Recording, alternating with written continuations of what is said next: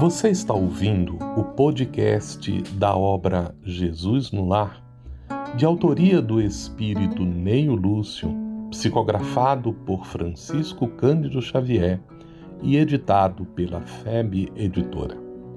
Um programa produzido pela FEB TV e convertido para você que curte podcast e produções em áudio.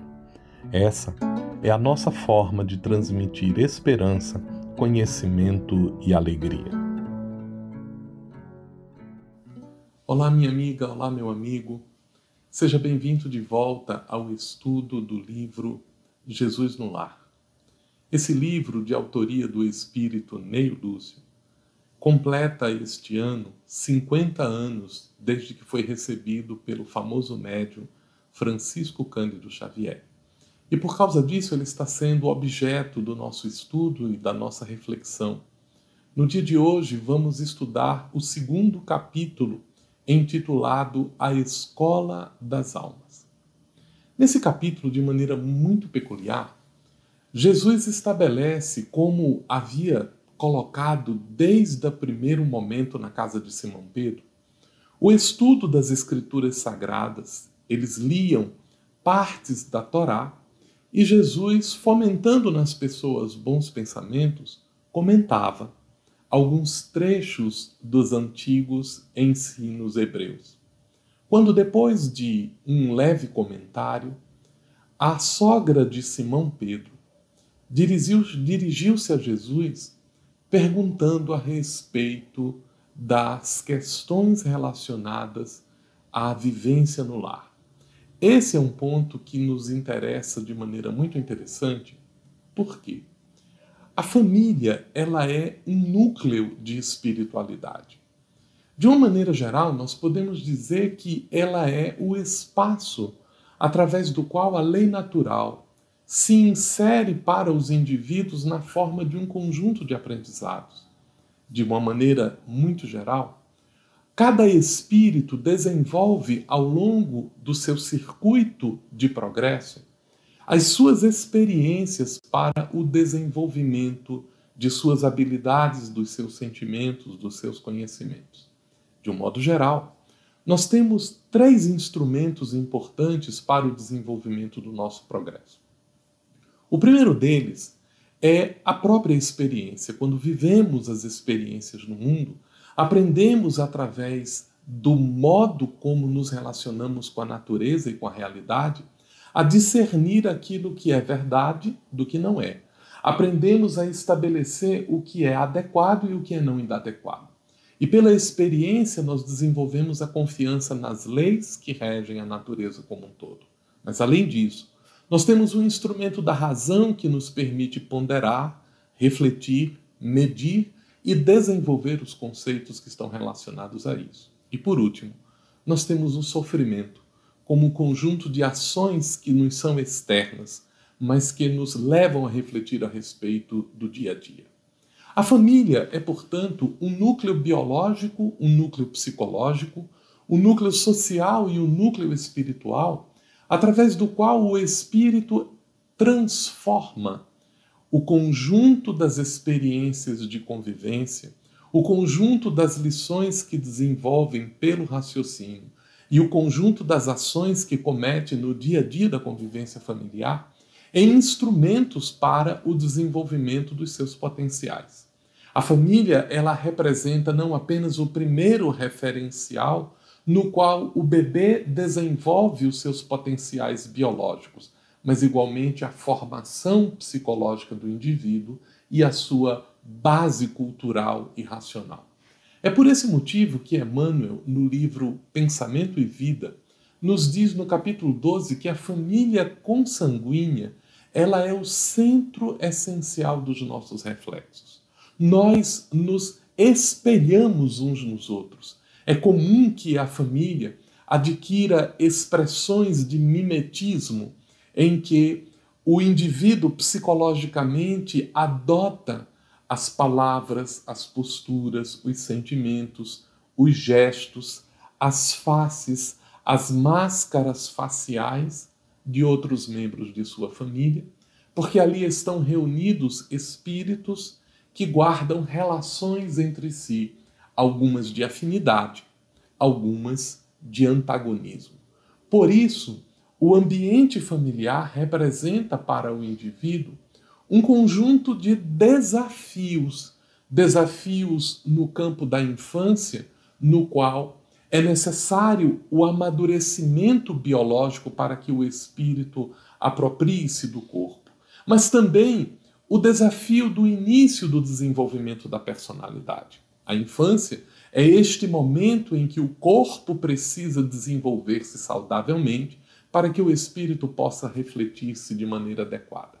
O segundo desafio vem na época da juventude, em que a formação psicológica se torna mais evidente e os valores, os pensamentos, os raciocínios começam a ter uma expressão própria e a criança começa a buscar no exterior os processos da sua formação. Advém a maturidade e os desafios do desenvolvimento da autonomia, da responsabilidade, do cumprimento dos deveres para, enfim, encontrarmos na serenidade o espaço dos desafios de deixar a família, de deixar o corpo, de voltar à vida verdadeira de renúncia. Daí, Emmanuel, no capítulo 8 do livro da Esperança, nos dizer que a família é um cadinho esfervilhante de responsabilidade e de inquietações, no qual os afetos renovados nos chamam ao mesmo tempo ao reconforto, enquanto que as aversões redivivas nos perdem, nos pedem o esquecimento. À vista disso, nós precisamos ter na família a construção do nosso ambiente de felicidade, a nossa verdadeira escola. Não podemos deixar que o espaço da convivência familiar, no qual existem problemas, no qual existem dificuldades, no qual se impõe um conjunto de desafios, nos tire a atenção.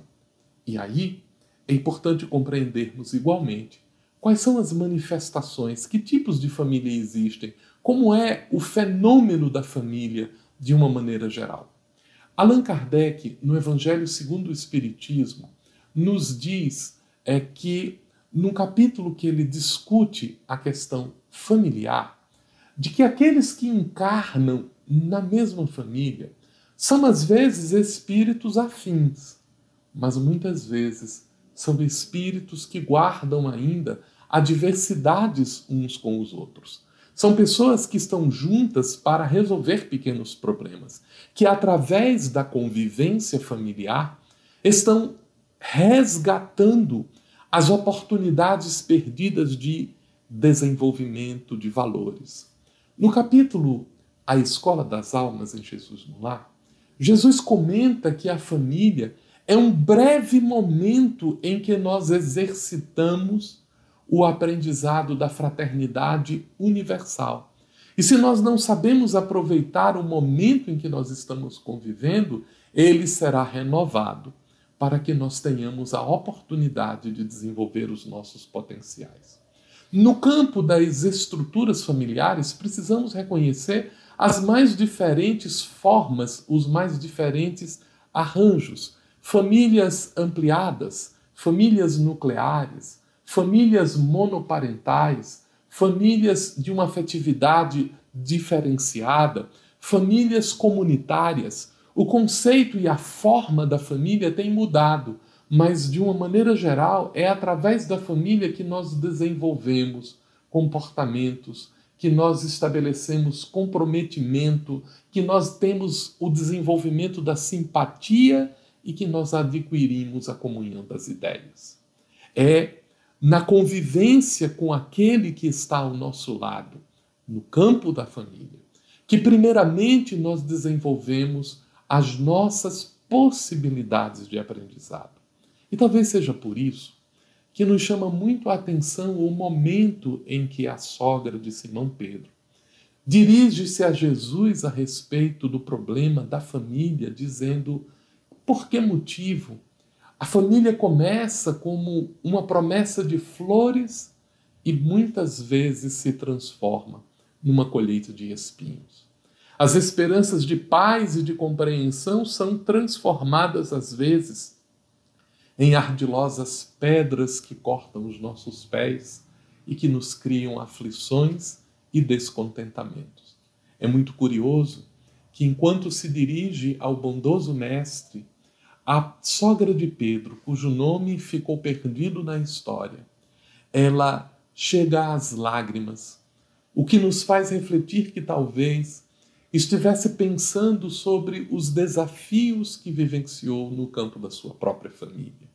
E quem de nós não encontra dificuldades, às vezes com um parente, às vezes com um afeto da alma, com um agregado familiar, aquele ente querido que às vezes dá um pouco mais de trabalho, que tem uma postura rebelde, que cria às vezes constrangimentos para ele próprio, às vezes para a própria família, que não se alinha no contexto e nos quais. Nós estamos recebendo de volta aqueles espíritos com os quais convivemos no passado e que não soubemos, na convivência com eles, produzir o ajuste imediato e dessa maneira a vida nos devolve os compromissos que ontem negligenciamos, para que tenhamos a oportunidade de resgatá-los. Allan Kardec diz que existem duas classes de famílias. Existem as famílias consanguíneas vinculadas pelo campo biológico, o ponto de relação que é constituído pelo sangue do nosso sangue. A modernidade reconhece que as formações familiares variam e já admite formações de natureza social, os campos da adoção, os campos da agregação, da construção das famílias comunitárias representam novas manifestações da família. Mas Allan Kardec também destaca a existência de famílias espirituais, isso quer dizer, de espíritos que guardam entre si uma profunda afinidade de ideias, de sentimentos e que, amando-se, se procuram e se sentem contentes na convivência familiar como um todo. Quando esses espíritos estão reunidos, o ambiente familiar é de alegria, mas nem sempre, em virtude dos desafios que a vida nos coloca. Estamos todos na condição de experimentar este ambiente tão contente, que, no entanto, é responsabilidade de cada um desenvolver, construir ampliar, criar circunstâncias para que o ambiente da família se torne o mais saudável e o mais adequado para os nossos corações. É importante que cada um procure no seu processo de desenvolvimento familiar uma reflexão a respeito das contribuições que tem dado, porque muitas vezes somos nós os causadores da infelicidade dos membros da nossa família. Às vezes exigimos demais no campo do sentimento, às vezes exigimos demais no campo do raciocínio. Às vezes queremos impor ao outro que seja a nossa cópia ou que pense segundo a nossa forma, esquecidos de que, no ambiente familiar, é onde nós experimentamos o campo das primeiras diferenças. Reconhecer que as pessoas podem pensar de maneira diferente que elas podem sentir de modo diferente e que elas podem agir de maneira diferente. É o princípio do estabelecimento de uma fraternidade verdadeira, de um contexto de paz efetivo através do qual nós estamos construindo o nosso dia a dia. É por isso que os desafios da família começam na constituição dela. Eles se ampliam à medida em que não é apenas o nascimento do filho que cria um problema familiar, mas é igualmente a escolha do parceiro com o qual nós desenvolveremos a construção da nossa família. Será que aquilo que nos impulsiona para buscar no outro é um interesse que permanecerá ao longo do contexto da vida? Porque é nesses contextos, quando nós não fazemos escolhas adequadas, quando nós traduzimos para o outro as nossas necessidades e exigimos que ele seja o responsável pela nossa felicidade, nesse momento o equilíbrio familiar periclita e nós transformamos os momentos das promessas das flores em colheitas de profundos espinhos, porque não é justo delegar para ninguém a construção da nossa felicidade, que sempre é responsabilidade nossa. E a nossa preocupação no campo familiar deve ser sempre como eu posso oferecer um pouco de felicidade para o outro. Daí um dos desafios que a sogra de Pedro traz para Jesus e que nos interessa de maneira muito interessante. Porque ela pergunta, mas Senhor, se a família é uma escola, não há aqueles que demoram em aprender? Não há aqueles que sentem a dificuldade de estabelecer o aprendizado? Jesus lembra que a família é um cadinho, é uma, um pilão no qual nós amassamos as coisas para extrair dela as melhores essências. E através do processo familiar, nós efetivamente estamos lidando com o extrair o melhor das pessoas. A construção familiar, a estrutura familiar tem esse projeto, tem esse propósito.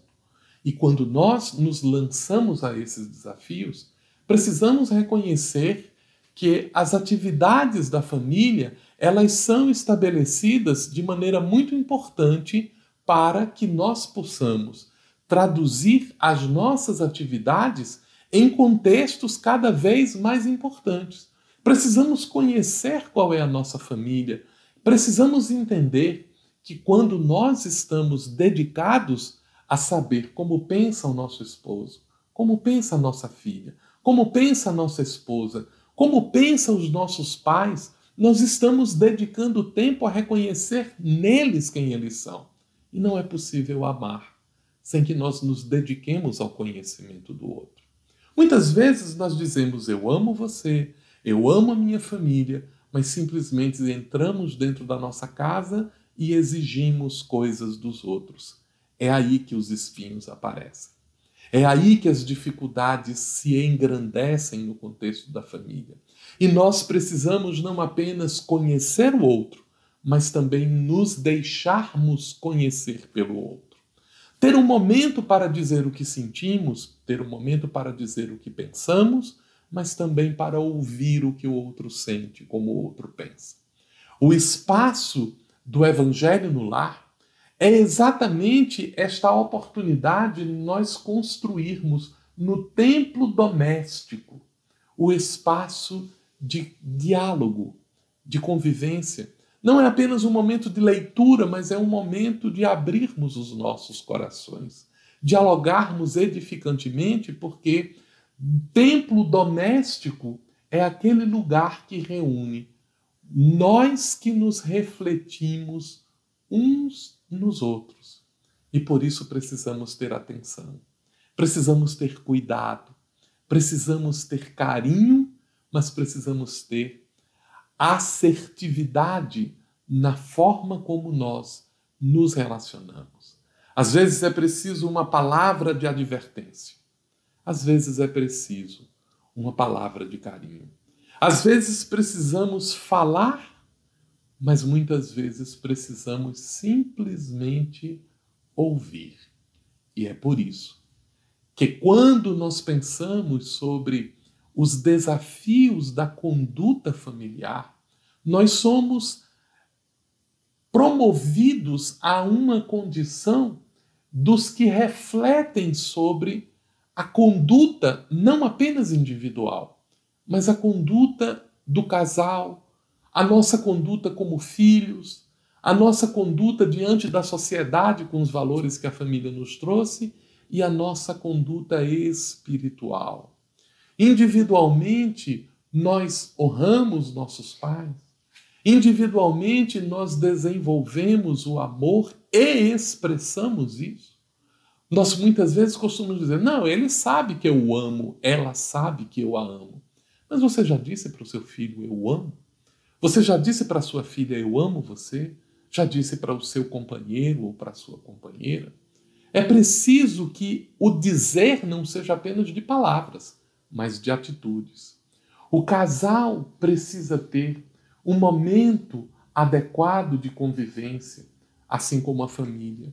É por isso que, para podermos construir no ambiente doméstico as verdadeiras escolas da alma, nós precisamos nos preocupar não apenas com o surgimento da família com a sua gênese, mas precisamos pensar em como ela evolui, como ela se dissolve e como ela se renova.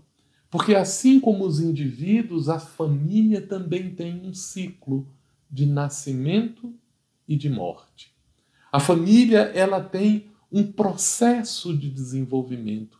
E é por isso que Jesus a designa como um breve momento de aprendizado em que a escola da vida nos permite o desenvolvimento dos valores da imortalidade.